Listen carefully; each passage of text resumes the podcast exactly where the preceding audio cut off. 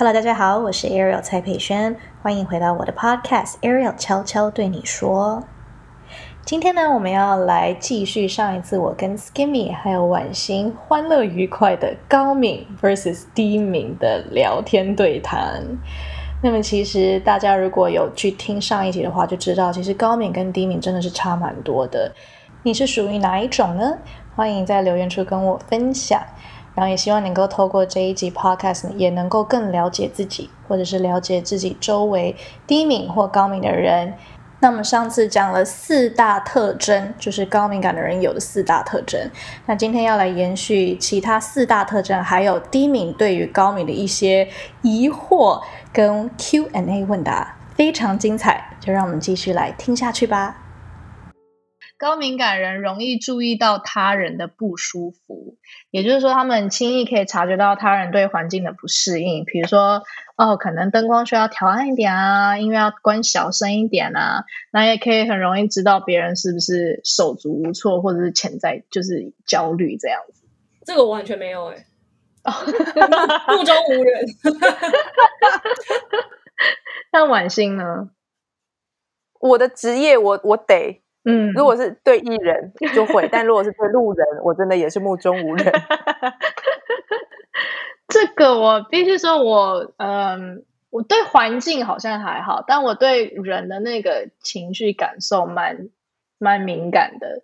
嗯，你好像是对，如果旁边的人就是有一点紧张，或者是有一点害羞或什么的，然后我我蛮容易就可以察觉到，而且这个通常。会影响到我，就如果旁边人紧张，我就发现我可能会不自觉的也开始有一点紧张这样子。呃，就是 Ariel，他就是比如说我心情不好或者怎么样，他也会看得出来。嗯嗯，就是即便我觉得我已经装的蛮好的，但他会说：“哎，你今天是不是不舒服还是什么的？”我觉得哦，你怎么知道啊？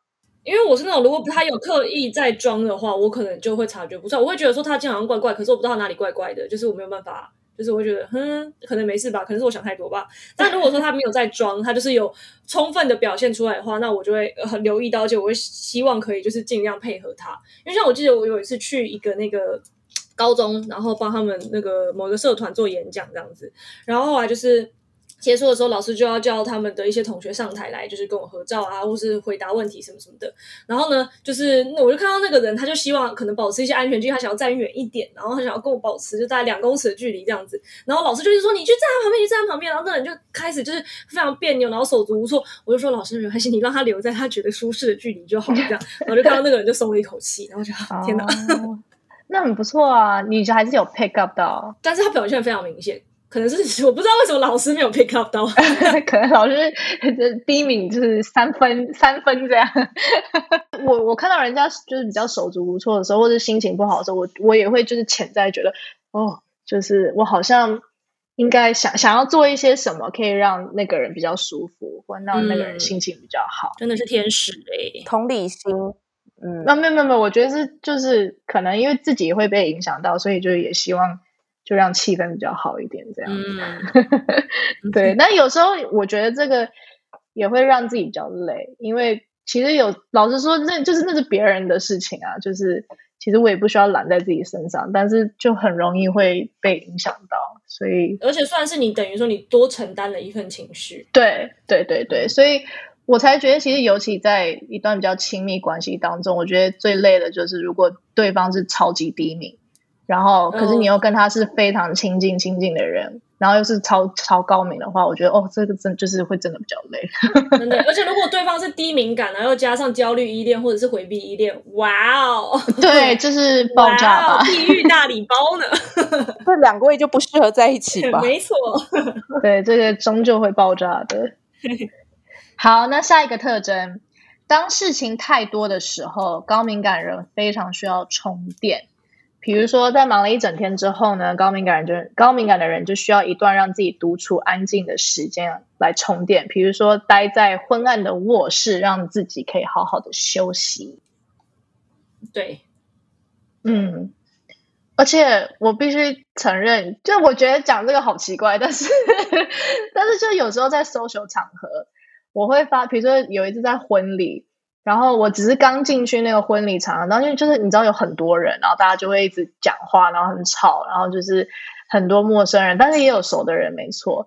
但我好像进去了不到五到十分钟，我就发现我自己就是已经有点快就是没电，我就跑到厕所，然后就坐在厕所二十分钟。我就是觉得，对我就不愿意出来哎，但是我也不是因为不想要跟外面的人讲话什么，就是只是觉得，我需要就沉淀一下。对，我需要就是没有人跟我讲话，我需要充电，就很好笑。我觉得现在想到那个画面，还是觉得挺有趣的。你坐在马桶上充电？对，我就坐在马桶上，我就是放空。但是我后来出来之后就觉得，OK，我我又有能量可以去跟别人讲话，不然我觉得就真的觉得自己就是没电的状态这样。呃，你超级快速充电法哎，真的真的 在在厕所，但这样听起来好孤僻哦。你平常一个人在家的时候，你喜欢你家里，就比如说晚上的时候，就不是有自然光的时候，你的光是会开比较偏暗的，还是比较偏亮的？如果我是在工作的话，就是我需要就很集中的话，我觉得是比较亮一点，但也不会太亮。但平常我是比较喜欢比较比较昏暗一点。我也是哎。我我觉得跟我们可能在国外长大也有关系，因为你不觉得你不觉得白人都很不喜欢开灯吗？好像是对，而且那你是你是喜欢黄光还是白光？哦，可能黄光哦，我也是，我也喜欢黄光，就比较不会那么刺眼。我又回来台湾，有很多就是家里是装那种日光灯，然后超白，嗯，然后我觉得天哪，我感觉自己下一秒就会发生凶杀案。因为我发现，在在加拿大的时候，大家都会比较。不喜欢开灯会比较暗一点，但是在台湾的时候，其实大家都是比较喜欢明亮的空间、明亮的灯这样子。对啊，像我外婆家就超亮，我爸也是一天到晚就说：“你可不可以开灯？开灯，不要在那边就是暗暗，就是暗黑暗当中做事。”可是长辈怕眼睛坏掉吧？就是怕小孩子眼睛不好。可能我觉得是怕眼睛坏掉这件事情。我我觉得，我觉得就是灯光，就是先不聊。我想。问你们是你们喜欢独处，是喜欢跟自己相处，还是只是不喜欢跟别人相处？这件事情我还在思考，因为上一次我在跟一个就是心理老师在聊的时候，他居然跟我讲，因为我一直以为都是因为我喜欢自己独处，但他跟我讲说，他觉得我喜欢独处的原因是，只有我在独处的时候，我才可以真的好好做自己。然后在跟别人的时候，我都很累的要去，呃，就是没有办法好好做自己这样，所以我才这么喜欢一个人。然后就觉得，哦，当下这句话有点打到我，因为我就好像是哎，嗯，我就发现，嗯，好像高敏感人的确是因为这样喜欢独处，因为还是喜欢跟人啊，只是就是需要自己独处的时间充电，然后就是呃 reset 这样。对，而且因为我觉得就是我呃。除了做自己这个以外，还有一个是有些时候就是我们会，比如说突然陷入自己的这种。但是如果今天旁边有别人，你需要 social 的时候，你会觉得说，我好像不能直接跟他讲说，你可以现在就不要吵我，让我一个人静一静。嗯，所以你会觉得说，哦，就是我一直就是好像是在牺牲自己本来想要做的事情，对，就是去跟别人相处。但是如果说你身边的人是可以理解这样子的一个模式，然后也就是去就是去搞搞他自己的，那好像其实就是独处跟跟别人相处就是没有差什么差太多这样。嗯，好像是这样。但但连跟家人也是吗？就是跟家人在一起，你也会觉得需要自己独处的空间吗？对，因为家人就是会三不五时进来，说：“哎，你要吃了吗？”然后我说：“先先不要吵我。”然后过十分钟说：“哎，你要记得喝水。”不是跟你说先不要吵我了吗？哦，所以主要是因为就是呃念跟叮咛的部分了。对对。那那婉欣，你觉得你会需要充电吗？也是会啊，也是会啊，但就是我的自己的疑问就是，我到底是喜欢跟自己相处，还是我只是觉得跟别人相处好累，所以我想要自己独处？我好像也是属于后者，嗯，对。但是现在其实像现在这个都自己在家跟自己相处这段期间，也反而要更学习去跟自己相处，嗯，真的，对，嗯，就不再是因为别人，而是我如果跟自己相处。我我我我的那个样子是什么样子？我现在要做什么事情？但其实，在那个高敏感，它是一种天赋这本书里面，他就讲到说，内向是比较属于你自己一个人的时候，你可以得到能量；外向是你跟别人相处的时候，你才会得到能量。所以，其实就他就如果照他的数据来讲，就是呃高敏感人其实有百分之三十是属于外向性格，就是代表说他们是需要跟人相处才会得到能量。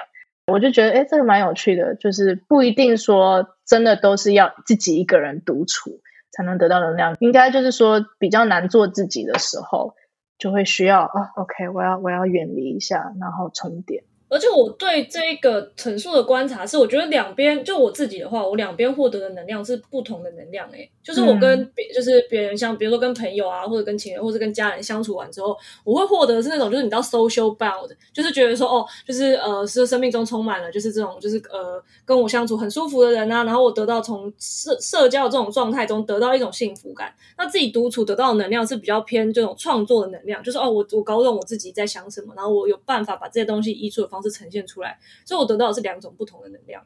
嗯，但是两种就是缺缺一不可，就是一定都是要两者并都需要，都是一个平衡啊。对，嗯，的确的确，不同的能量，嗯，这个这结论还不错。好的，那下一个特征，哎，也就是我们的这个八大特征的最后一个，第八，高敏感人会尽量的避免暴力媒体。就比如说观赏暴力电影或玩暴力电玩的时候，有时候会对高敏感人觉得就是哇太难以负荷。像恐怖片，就是我就是超没有办法，就是从小到大我就是真的完全没有办法看恐怖片。我恐怖片也是从小到大都不能，但是血腥片的话，我在大学之前都可以。哎，那后来发生什么事？可能是我那时候会觉得说，嗯，这就是假的啦，就是反正我就是就是去看他泼泼血浆啊，然后看他的道具做的很逼真啊。可是就是随着年纪越大，你开始就是在新闻上会接触到一些真正的肢解案什么之类的时候，你就说天哪，这世界上真的是有这种可怕的事情在发生，然后就越来越觉得没有办法去就是看这种东西。你们不能看，比如说暴力啊，或是负面的东西，是因为也是因为会被影响嘛？然后会呃共感会很强，是不是？对，对我确实是这样子。我真的，我之前看《安眠书店》，然后我是在一一周把它追完。然后我追完那一阵子，我都觉得我自己天呐，就是有种就是创压力创伤症候群。然后跟我朋友讲说：“我说我自己看完之后，仿佛我自己也谈了一场恐怖情人的恋爱啊。”那对我来讲，好了，如果真的是恐怖片，我觉得是那个可能那个视觉的那个画面会就是会一直留在我的脑海里面。然后我就会觉得就是一直被干扰，但我觉得比那个视觉更恐怖的其实是那个心理的那种，就是对呃，有些在讲一些比较疯子或者有一些精神病的那种哦，我觉得那个对我影响最大哎，可能是有共感吧，我不知道是共因为这个共感能力吗？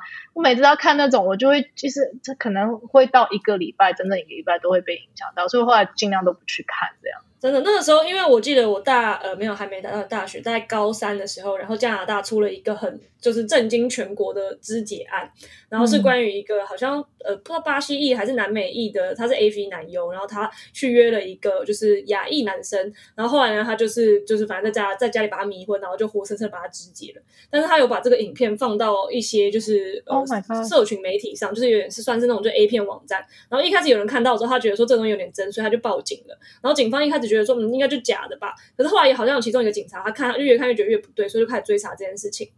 那我们一边在追查的时候，这件事情都还没曝光嘛。后来曝光是因为那个犯人把其中一个断手跟断脚寄到加拿大的国会。然后就是加拿大国会负责开那个邮包的人，就是开开了之后，然后就是就报警了。然后负责开邮包的那个女生还是我同学家里的，就是红妈这样子，就是她做 stay，她家里红妈。对，然后所以那个时候呢，因为我有个同学，他其实是就是他想以后想当法医，所以他就找这影片来看，然后他就发给了我。然后我就是你知道不知天高地厚，就点开来看。我真的那一整个礼拜，只要有人就是不认识的人接近我，都觉得他是不是要把我杀了。然后我就 天哪！完全就是 PTSD 哎！哦，不，这这一定 这一定很受创啊！天哪，对啊，超级受创的。那那婉欣，你也会尽量会避免暴力这种片啊，或者什么的，还是你其实喜欢看恐怖片之类的？我也没有喜欢，我也我我我没有喜欢看，特别喜欢看，但我也会怕看恐怖片。但我觉得我不是因为共感，我只是。就是怕鬼，哦，那如果不是鬼，是杀人的那种呢？血我也不行，血我也不行。哦，对，就是对，但但我不不不是因为共感吧，我只是单纯怕，可以不会幻想自己在那个场景。恐怖片我也觉得我不是共感，而是我是会之后会因为自己的想象力而觉得全家里到处都是鬼。哦，对对，就我好像也是会会这样子，就是我怕我我我会被被那个鬼，但是是鬼的我才会更害怕，写的我可能看完就算了。嗯，写的对我也是。所以这一题其实感觉不一定是受限于高敏感。嗯，我觉得这一题可能不是受限于暴力或是恐怖片，而是就是你们的共感能力吧。嗯，就比如说像新闻上的负面讯息，可能你知道现在案例之前可能案例很多，那可能对某一些人来讲那就是数字，可是可能对高敏感的人来讲，那就会是哇，就是怎么办啊？我们是不是要什么世界末日还是什么的？就是那个自己给自己的负面的那个又更放大了这个负面的感受，这样嗯。就会自己想很多，嗯，的确，所以你们被自己的共感的想象给害怕了，这样子，而且会比较容易放大，对，就是放大了那个感受，这样，对，没错，因为其实呃，刚刚讲完这八大特征，最后面其实想要聊一个，就是呃，通常比如说低敏感人对高敏感人都会有比较大的疑惑，就比如说像刚刚我们讲的这个放大感受，好了。就会认为说，哎，是不是高敏感人就相对就是比较玻璃心，就比较容易受伤，因为放大感受嘛。我蛮想问你们的，就是高敏感就是玻璃心，跟真的容易想太多，很脆弱这样子吗？我觉得，诶，如果是我的话，我如果说要以玻璃心，它不带任何贬义，就是就指它原本阐阐述的那个状态，我觉得确实是玻璃心，诶。那他如果带有贬义呢？带有贬义，我就会觉得是霸我玻璃心的那个人，他本身是一个没有同理心的人，所以我就会回应他说，才是一个没有玻璃、没有同理心的人类这样。但如果他是带以一个不带贬义的方式说，哎，你有点玻璃心，我就说，对啊，我是确实玻璃心了。可是玻璃心这个字本来就是有贬义的啊，是吗？我就是希望把它变成一个没有贬义的词。嗯，玻璃很棒，哎，不要吹那个玻璃，也是你知道非常 delicate 的一个 job。Yes, it is。就是说，你心一碰就碎的意思，所以要好好把它呵护起来。但它可以放在非常高端的艺术馆里面展示。我觉得我小时候都会一直很想要抗拒玻璃心这件事情，我就一直想办法不要让自己玻璃心。但我就是 最后发现，好了，不得不承认，我还是玻璃心。就是想要装的不是玻璃心，但其实还是还是会玻璃心。我可以把它变成强化玻璃吗？我低敏感的人，我会对于高敏感的一些人，就是会有，就是可能会有这样的想象，就是对于高敏感的人会有啊，你们就是想太多玻璃心的想象，嗯，对。但是我我想要说，就是其实，嗯，就是他你们是属于玻璃心的高敏感人，但是高敏感人不一定是玻璃心吧？是是这意思吗？但我觉得。高敏感就是会玻璃心哎，OK。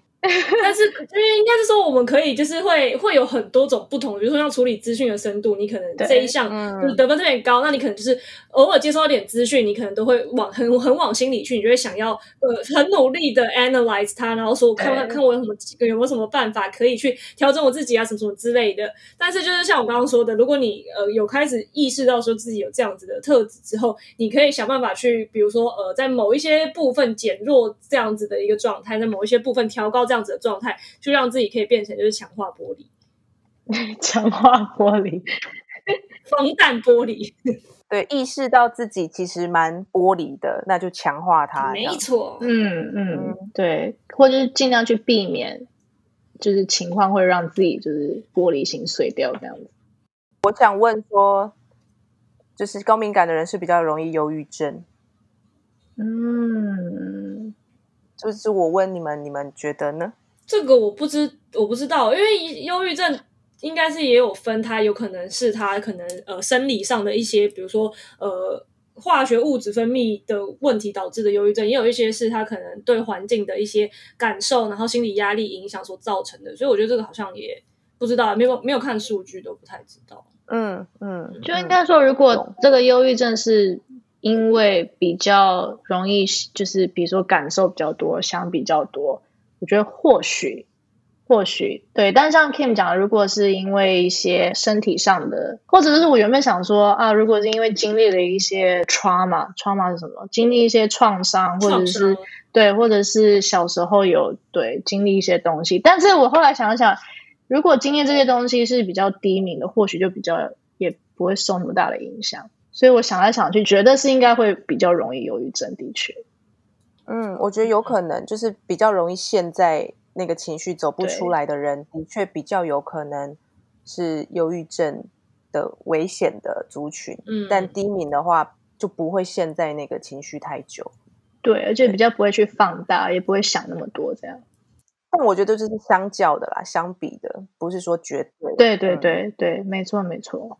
嗯，那我想问你们，就是以听你们刚刚的分析跟对自己的了解。你们会觉得自己活得比较累吗？高敏感人挺累的，那是真的挺累的。是，其实我第一次接触到高敏感这个词的时候，是我朋友跟我讲，然后他就跟我讲说：“我觉得你可能是高敏感。”然后他就叫我做测验。我做完测验之后，发现我是高敏感，然后开始去读高敏感的这些特质的时候，我记得当下我是觉得我快哭出来，因为我就觉得。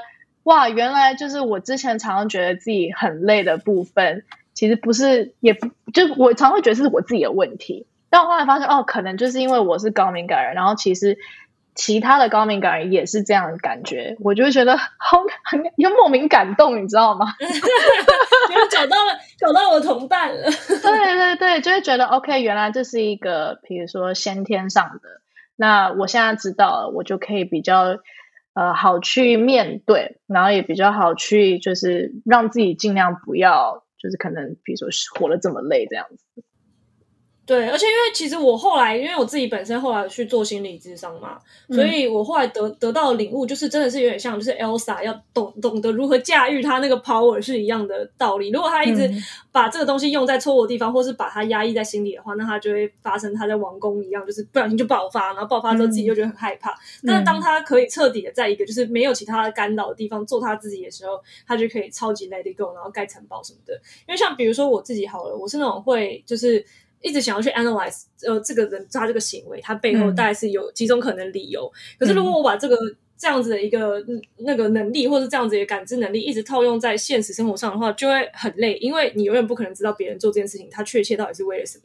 对。可是你可以有自己的猜想，你可能可以有一百个猜想，可是你没有办法证实。所以如果你放在正现实人生中的时候，你就会被他逼死。但是如果你把它放在创作力这样的话，比如说你这样写小说，那你可能这个角色你就一百种不同的故事的写法。那反而在现实人生中，你就采取一种 fuck it，就是他他爱干嘛就干嘛，随便就好，就是你知道大概知道是什么状况就好了。所以如果懂得就是去使用这个能力的话，其实他那个累感会降低很多，但是成就感会提升很多。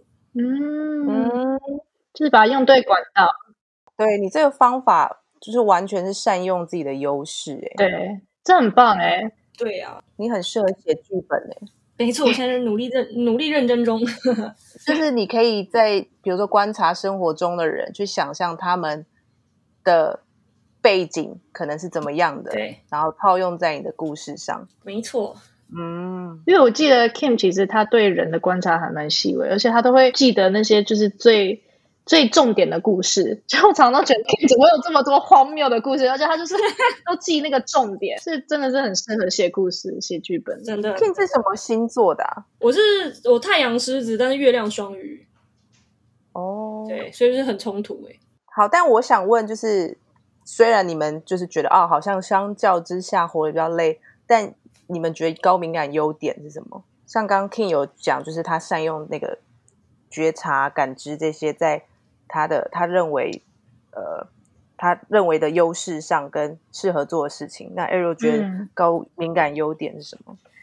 以前一直都觉得自己很理工嘛，然后，然后，呃，还是其实现在还是很理工，但是因为高敏感，所以就会比较容易有很多感受，不知道怎么去抒发的时候，就会想办法，比如说用音乐或用艺术写东西去抒发，然后后来才发现，就是原来。这可能就是来自于高敏感的这个感受力强，也要感谢他，就是让我 就是做我现在的工作这样。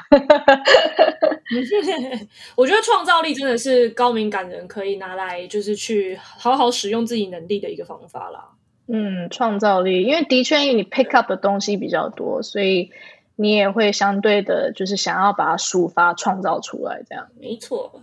有一些职业，比如说像心理咨商师啊、老师啊这些，需要跟人群社，就是那种就什么 social worker，social worker 是什么？社社工吗？社工、社工、社会工作者，对对，需要跟人，然后需要有同理心，需要需要去就是感受别人的就任何改变的时候，我觉得这个高敏感就就是一个很强大的力量啊，有治愈人心的能力了。是是是。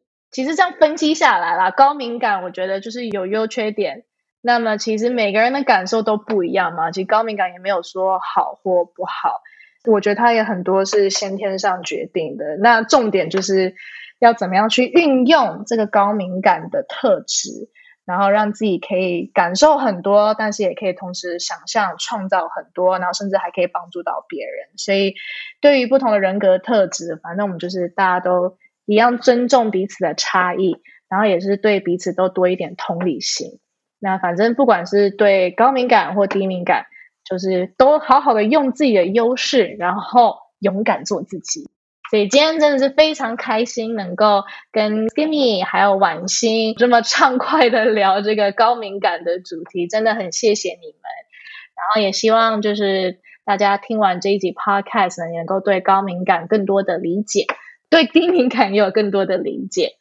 谢谢大家今天的收听，Hope you enjoyed it。最后，Podcast 结尾要附上这一首《我就是喜欢我这样》。这首歌收录在我的第一张专辑里面，大家也可以去 YouTube 跟数位平台听哦。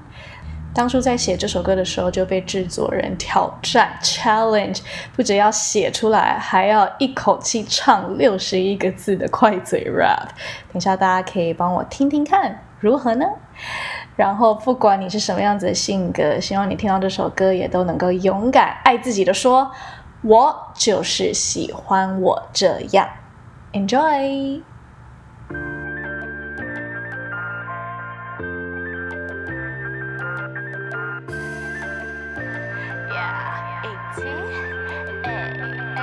我眼睛眨巴眨巴眨巴，说